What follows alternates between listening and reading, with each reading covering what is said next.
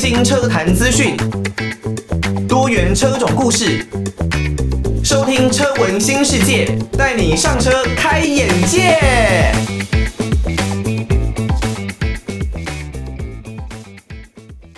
刚刚听到的歌曲是来自于孙嫣然的《真的爱过你》，欢迎大家收听车闻新世界，带你上车开眼界。我是主持人艾格。哇，不知不觉哦，车闻新世界也已经就这样子来到第四十八集的节目了。在过去的这段时间呢，真的非常感谢啊大家的帮忙啦，还有支持，也给了我很多的建议。当然呢，如果你是透过 Podcast 的平台哦来收听我们节目的听众朋友，可能看到的集数会有一点点不一样哦，因为艾格呢在后来。要上架到网络之前呢，还是有稍微做一些一些的调整，还有剪辑啊、修整上面的改变。这一部分呢，跟如果大家是用收音机所听到的内容，可能会有点不太一样。那另外呢，就是如果是用 Podcast 平台的话，可能会听不到歌曲。所以刚刚呢，孙嫣然的这一首《真的爱过你》。可能就没有办法听到，不过没有关系啦。现在呢，音乐的平台、影音的平台，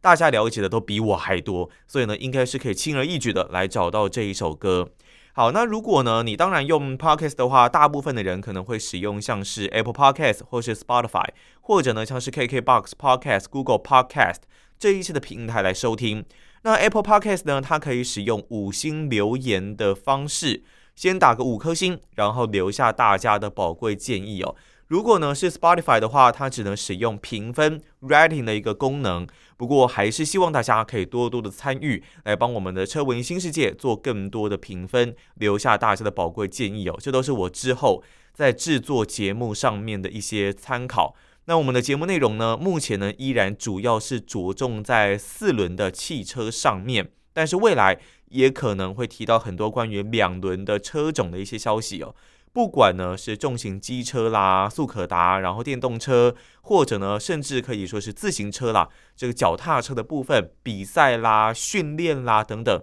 都是在我们未来的一个节目规划当中哦。但是艾格呢还在思考该怎么让三种类别的这样子的交通工具来互相做一个融合跟搭配，才能达到最好的一个效果。好，依照我们过往节目的惯例哦，在一开始呢，还是跟大家分享一些关于最近的车坛上面有哪一些蛮有趣、蛮值得推荐给大家的一些新闻还有消息哦。首先呢，是大家可以回去看一下自己呢，如果手上有 Honda 的 CR-V 的这一款车，注意一下它的这个算是自动刹车系统的事件哦，因为呢，在美国有发生了自动刹车系统啊。在正常行驶的过程当中，它没有侦测到任何的障碍物，前面呢真的是没有任何你值得注意的一个物体的情况下，却无预警的启动的按键。呃，自动刹车系统呢，大家也都知道，它是算是一个辅助系统了。那如果真的前面出现了障碍物，但是你刹车却没有踩下去，车子自己会自动的来帮你进行刹车。那这当然原本利益是很美好的一套系统啊，不过现在却发生了这种可能它侦测不到东西，却出现刹车系统启动的一个状况，而且呢，主要是发生在中型轿车雅阁，还有在台湾也很红的修旅车 CR-V 的身上哦。我真的觉得有的时候网红的力量真的是还蛮厉害的。这一首七月半的林森北路。里面呢，大家所熟知的成员呢、啊，当然包括了像是蔡阿嘎啦，或者像是浩浩这一类的呃网红 YouTuber。那他们其实说实在，我觉得这首歌，如果你不跟我说是他们唱的，我可能第一时间不会有，就是不会特别说，诶，他们好像嗯不会唱歌啦，或是什么的。我其实觉得还蛮好听的哦，这首《林森北路》还蛮推荐给大家的，可以去听听看。那虽然他原本呢是在别的领域当红，然后出道，但是。他在之后的其他领域上面也是可以有更多的其他的一些造诣。我认为呢，只有林森北路啊，代表的呢是他们一路不断奋斗过来的一个过程，然后所诞生出我所听过觉得对他们对他们而言啦，我所听过觉得最棒的一首歌啦。前一段节目讲到，包括了雅阁还有 CR-V，他们可能在自动驾驶系统会在无预警的情况下来启动。哦，这是很可怕的一件事情哦。那如果呢，我们根据美国国家公路交通安全管理局 NHTSA 的一个报告资料来显示，目前呢，已经有陆续接获了两百七十八起的投诉案件，全部都是关于 AEB 预警刹车系统啊。如果你在 Honda 这一边，它是称为 CMBS 碰撞缓和刹车系统。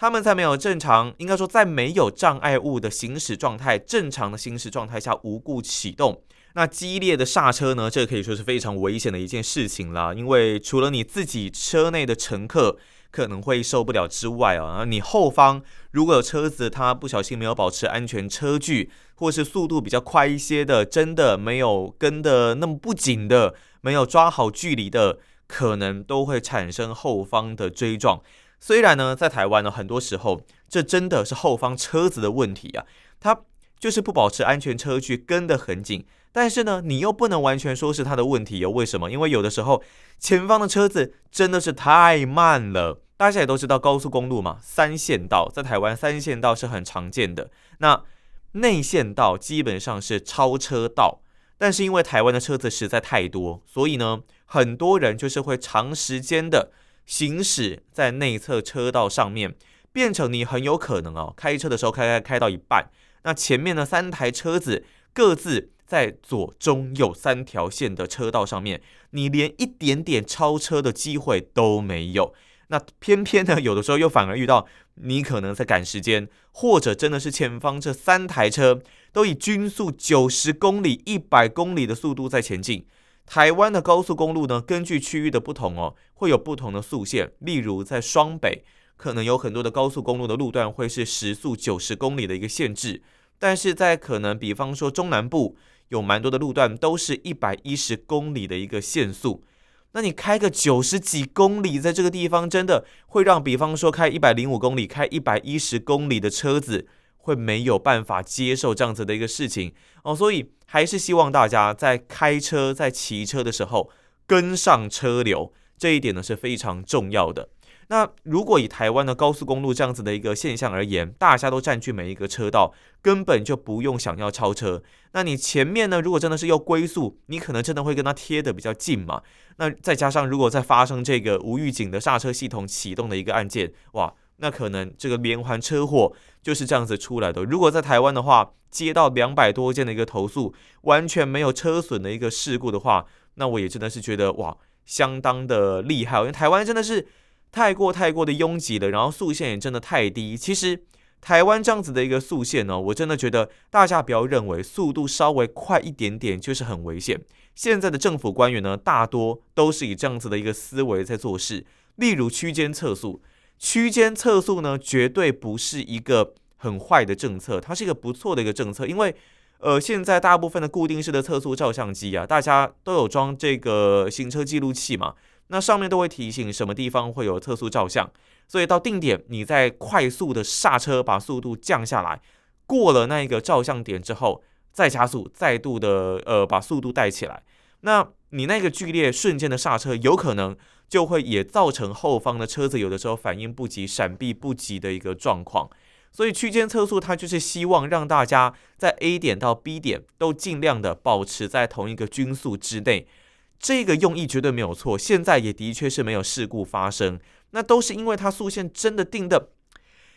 超级超级超级低耶，诶，宽到不行的马路，直线的一个尽头看不到尽头的一个马路。时速给我定三四十公里，这到底是什么意思？我真的是也看不懂了。就我而言，在中国大陆那一边的，其实速限或者呢是匝道的移控都做的是更好的。他们透过很多的大数据，透过很多的 AI，然后呢去做一个自动上面的切换。据我所知，我这边得到的消息是这样啦。呃，如果呢我这边有理解错误的，欢迎听众朋友可以来指正我。所以呢，台湾这一边真的是太过的拥挤，然后太多不合理的一个道路法规政策，还有速限等等，都造成大家的一个困扰。在美国这一边呢，这两百七十八件的投诉案当中呢，有一百零七件是来自于二零一八跟二零一九年式的雅阁，那有一百七十一件是来自于一七到一九年式的 CRV。那目前呢，并没有因为这样而造成潜在的一些瑕疵啊，造成严重的伤亡。但还是有六起的投诉案呢，车内的人员是有发生轻伤的。其实呢，这一套系统哦，原本是获得各方好评的，因为无论是传出瑕疵情形的第十代雅阁啊，或是第五代的 CRV 的车系，都是搭载 Honda 的这个 Honda Sensing 主动式的安全系统。一般而言呢，这一类的预警刹车系统哦，一般车厂在做的时候，可能就是采用单镜头、双镜头，那镜头呢，可能搭配雷达或是一些单雷达不同的配置。那 Honda 的这个 CMBS 哦，碰撞缓和刹车系统是利用镜头搭配雷达的一个组合，在业界当中并不是这么的多，所以呢，在硬体配置上算是很先进的一套系统，也在各式各样的测试单位中，包括了美国高速公路安全保险协会 IIHS，就是这个碰撞测试大家很熟悉的啦，日本独立安全评测的机构 JNCAP 等单位。都获得非常高的一个评价，所以这一次呢，为什么会突然来发生这些潜在瑕疵的原因呢？还是有待相关单位的后续调查才可以知道。那当然，以台湾这一边国产制造的 CRV 有没有受到影响呢？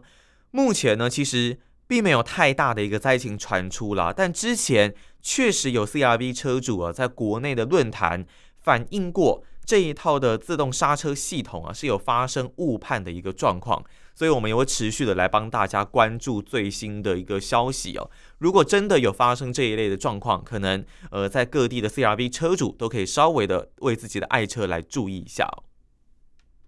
来自于黄明志《泰国情歌》哇，这首歌是非常的有趣啦，尤其是它那个尾音哦，真的是很有。泰国人的那一种感觉啊，既俏皮，但是呢又带有着好听的一个旋律哦，推荐大家去听这首黄明志《泰国情歌》。那你如果现在呢是用 Podcast 平台来收听的话，就没有办法听到这首歌哦。不过没有关系，上各大的影音平台或是音乐平台呢，绝对都可以找到这首黄明志的《泰国情歌》啦。前一段节目哦，我们稍微有提到了 CRV，它的可能在整个辅助安全系统的部分有产生了一些小小的瑕疵，而造成了呃几起的投诉案件。那以最近的车子的制造而言呢，真的不管是在对岸的中国大陆，还是在台湾所生产出来的车子，都很注重这个主被动的安全系统。现在的车子哦，可能已经不是在比这什么马力啦、数据啦，或者是呃整个嗯车子的外形等等，当然还是会啦。只不过大家现在如果在同样的条件之下，价格在同样的一个等级区间之下，最重视、最希望去比较的还是它的主被动安全系统内装的质感，然后里面乘坐的舒适度、空间的大小。在移动的过程当中呢，是不是能够舒舒服服的享受整个移动的过程，在享受你到达目的地之后的乐趣？我觉得这是现在车子哦在演进的一个过程当中所带来不同的改变。所以说，它在整个主被动安全到底能够做到什么样子的程度？你是 Level One、Level Two、Level Three，那可能都会影响到你不一样的价格、不一样的销售量。各式各样的主被动安全系统，我相信大家都已经听过很多预警式的碰撞刹车系统啦、盲点侦测啦、车道偏移的辅助啦、警示啦、定速啦，这当然是之前的，已经是比较以前的一个科技了。那现在各式各样行人的侦测、单车的侦测，夜晚也能够作动，很多不一样的驾驶辅助系统都已经开始出现。在未来，我们可以预期的是，逐渐的相信是要变成。全自动驾驶了，现在是半自动驾驶，未来呢，可能就是要变成全自动驾驶。当然，因为现在我们还是叫做半自动驾驶，所以还是呼吁各位的听众朋友，千万不要在开启半自动驾驶的时候，手离开方向盘，然后去做自己的一些事情。我看过，真的蛮夸张的。我不说是对岸还是台湾了，有人在开车的时候呢，会睡觉的。也有人在开车的时候会看书的啊，我们以前都开玩笑的说，很多老经验的司机大哥，开大货车、大型车辆的司机大哥，边开车可以边吃便当。我在大概上个月二月份的时候，才看过这样子的一个事情，觉得真的由衷的佩服，非常的厉害，也明确的告诉我一定要闪他闪得远一点。不管你，你看他没有没有半自动驾驶系统，都敢做这样子的事情。那如果你真的是有半自动驾驶系统的话，呃，会会变成多夸张啊？这我是还蛮担心的啦。无论如何，驾驶的时候务必保持专心，双手握在方向盘。你真的比较轻松的，偶尔单手，我觉得也无可厚非。但是就是希望大家一定要专心的 focus 在眼前的路况，这才是上上策哦。好，各式各样的主被动安全配备都已经出来了，但是目前好像没有什么主被动安全配备是在方向盘的上面。当然，有一些车子，如果你在车道偏离的时候，一不小心可能碾到鹅卵石，应该是叫呃猫猫眼石啦，不是鹅卵石，对不起，台湾这边是叫猫眼石啦。那你如果碾到或是偏离了车道线，它也许呢会用方向盘的震动来告诉你，哎，你现在已经有一点偏离喽，该做什么样子的修正呢？提醒你。有没有人想过啊？如果方向盘的粗细可调，就是这这这你们有想过吗？因为我们如果在平常开车的时候都会知道，诶，方向盘它可以高低可调，前后可调，但是方向盘的握把可以粗细可调，哇哦，这真的是让人觉得眼睛为之一亮哦。最近哦，丰田 Toyota 在美国就发表了这一项的专利。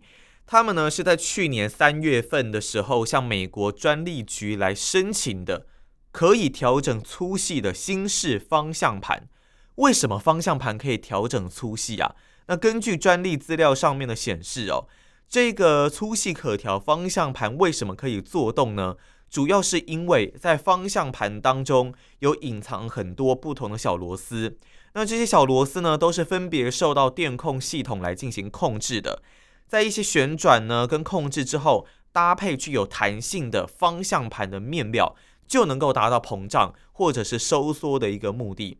这个设计的目的呢，在于透过方向盘的膨胀或者是收缩，可以改变方向盘表面跟驾驶的手部它们之间的一个摩擦系数，借此啊来达到更直觉的人车互动以及驾驶上面的提醒。哇，那这真的是。我几乎是没有想过的一件事情啊！你可以想象，你未来所开的车子方向盘握在手中，但是它粗细却是可以可调的吗？这绝对是一个很很创新的一个专利啦。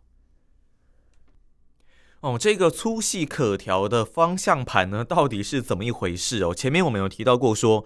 在现在的车道偏移的辅助啊，可能会有震动方向盘的一个梯形方式。或者甚至就是透过单侧轮的刹车，直接呢把你的方向盘给拉回来。但是在拉回来的一个过程当中，有一些人可能会被它吓到，或者是说觉得开起车来相当的不便。不过如果透过这种粗细的修正呢，根据丰田这一边专利申请所提出的说法，会让这个手部传递的讯号非常的直接，降低吓到驾驶。或是让驾驶分心的一个几率哦，毕竟如果你真的是被拉扯方向盘，有一些人可能是会觉得还蛮困扰的。不过这个方向盘呢，粗细可调，到底是不是真的能够适用在现在的市售车上面？能不能让现在的消费者来接受？想要问大家，在这边就问大家一个问题了：如果真的方向盘变成粗细可调，你觉得会有办法接受吗？无论你觉得有没有办法接受，都欢迎可以寄信到台北北门邮政一千七百号信箱，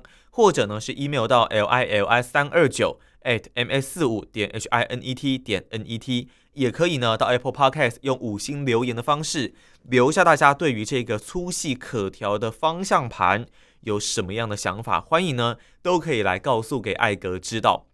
艾格呢，在这边呢，大概分享两则，呃，最近在车坛上面呢，比较可以让大家来了解的一些讯息啊。当然，其实还有蛮多的一些东西来不及分享出来，因为我迫不及待想要来跟大家分享。近期呢，我自己啊，针对我自己所开的这一辆 Toyota 丰田的 4Runner 来做了一个油耗测试啊。我记得那时候是因为台湾的和平纪念日哦，二二八的连假。那我在连假是放六日一，对，礼拜六、礼拜天跟礼拜一。不过呢，我在礼拜五的时候就跟公司稍微先请了一个假，然后呢，提早可以回到我自己的家乡台南。刚好我要从新北开车到台南，所以可以利用这一段长距离的过程做了一个油耗的测试。那我是有分成两段哦，一段呢是新北到中部偏南的嘉义，大概是两百五十公里的一个路程。那从嘉义再到台南，大概是六十几公里出头的一个路程吧。来测试看看两段的路程在油耗上面会有哪一些不一样的差异哦，都一样，大多是走高速公路的一个路段。那测试的方法是怎么测呢？我先在新北把油给加满，好，确实的把油给加满了，然后我开始上快速道路，开始上高速公路。当然过程当中稍微有大概一两次的小塞车，但是情况都不是很严重。开开开开了两百五十公里，抵达了嘉义。然后我再去加油站把油给加满，就可以知道我从油满载的状态到现在再次加满，我是加了几公升，我就知道我这个从新北到嘉义耗了几公升的油嘛，跟花了多少钱，然后就可以算出每公里呃每公升大概是可以跑几公里哦，这样子的一个油耗的数字。那以整个油耗的状况上来说呢，从新北。到嘉义的这段过程，两百五十公里，大概是耗了二十几公升的油吧，我有点忘记确切的数字，但大概就是落在二十几公升。整个 4Runner 的油箱大概是八十七公升哦，所以大概就是四分之一的油不见了。好，换算下来呢，每公升只能够跑九点八八公里，很可惜，以现在的整个车子啊，修旅车啊，各式各样的车款，你更不用说油电车的啦。像比方说，我女朋友她爸爸他的 RAV4，二零一七年的 RAV4 吧，到现在平均的油耗每公升大概至少可以跑个十三公里左右。但是我的 4Runner 呢，新车的一个状态，然后也经过了一段时间的磨合，大概跑了六千多公里。从新北然后跑到嘉义是大概两百五十公里的一个路程，结果呢，油耗只有九点八八公里啊。虽然我原本就知道它的整个油耗的状况。绝对是不会太理想的，但是没有到十，还是觉得稍微有点可惜啦。但其实我那时候在刚签新车的时候，油耗表现就已经不是很理想了。有的时候在市区啊，甚至可能每公升的油都只能跑大概七公里、八公里这样子的数字啊。这一次呢，纯粹展现在高速公路上面的一个油耗，将近十公里，好像已经是还不错的一个结果了。OK。我到了嘉义呢，把油给加满，算出了新北到嘉义的油耗表现之后呢，想说从嘉义到台南再来测一次。好，加满之后，然后到台南大概是跑了六十公里出头左右，